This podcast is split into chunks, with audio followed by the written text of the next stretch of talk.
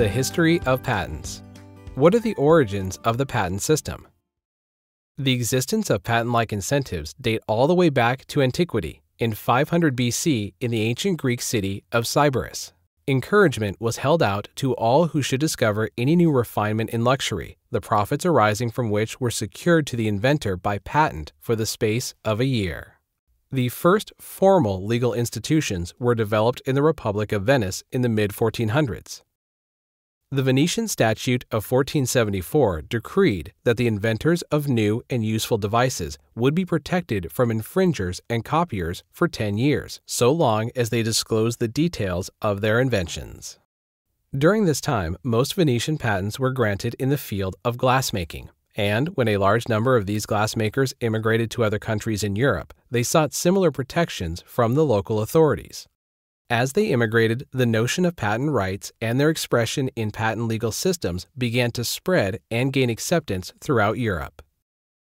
During the 1500s to the 1700s, English and French monarchs used patents not only to stimulate invention, but also to grant exclusive trade monopolies to those favored by the court. In the late 1500s, during the reign of Elizabeth I, some 50 patent monopolies were granted over the trade in such staples as salt, soap, starch, iron, and paper.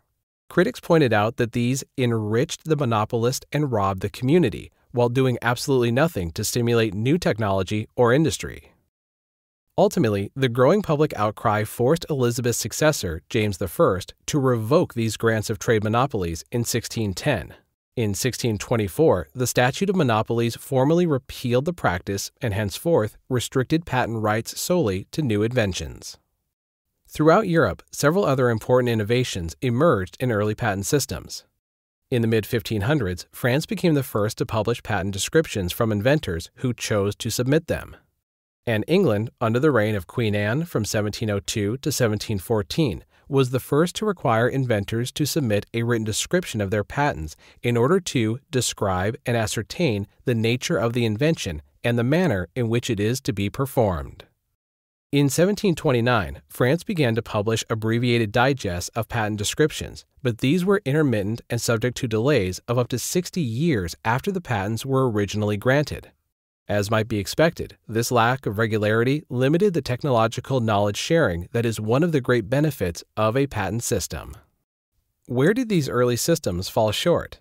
As innovative as these efforts were, most of these old world patent systems still suffered from other common weaknesses, for example, patents for inventions imported from other countries were regularly granted, increasing the incentive for would be patentees to copy the creative work of others rather than invent for themselves. Additionally, there was generally no systematic examination of patents by technical experts, in part because this was viewed as an intrusion upon the prerogatives of the Crown. But the biggest problem with these early patent systems was their tendency to reinforce the wealth and prerogatives of elites, not the welfare and productive capacity of the whole of society.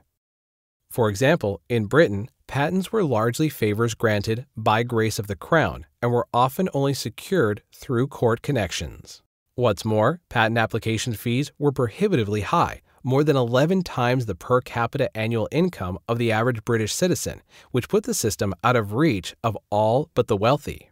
British patent law also required patentees to manufacture products based on their patents, which limited innovation activity mainly to those who already owned factories or had the ready capital to build factories.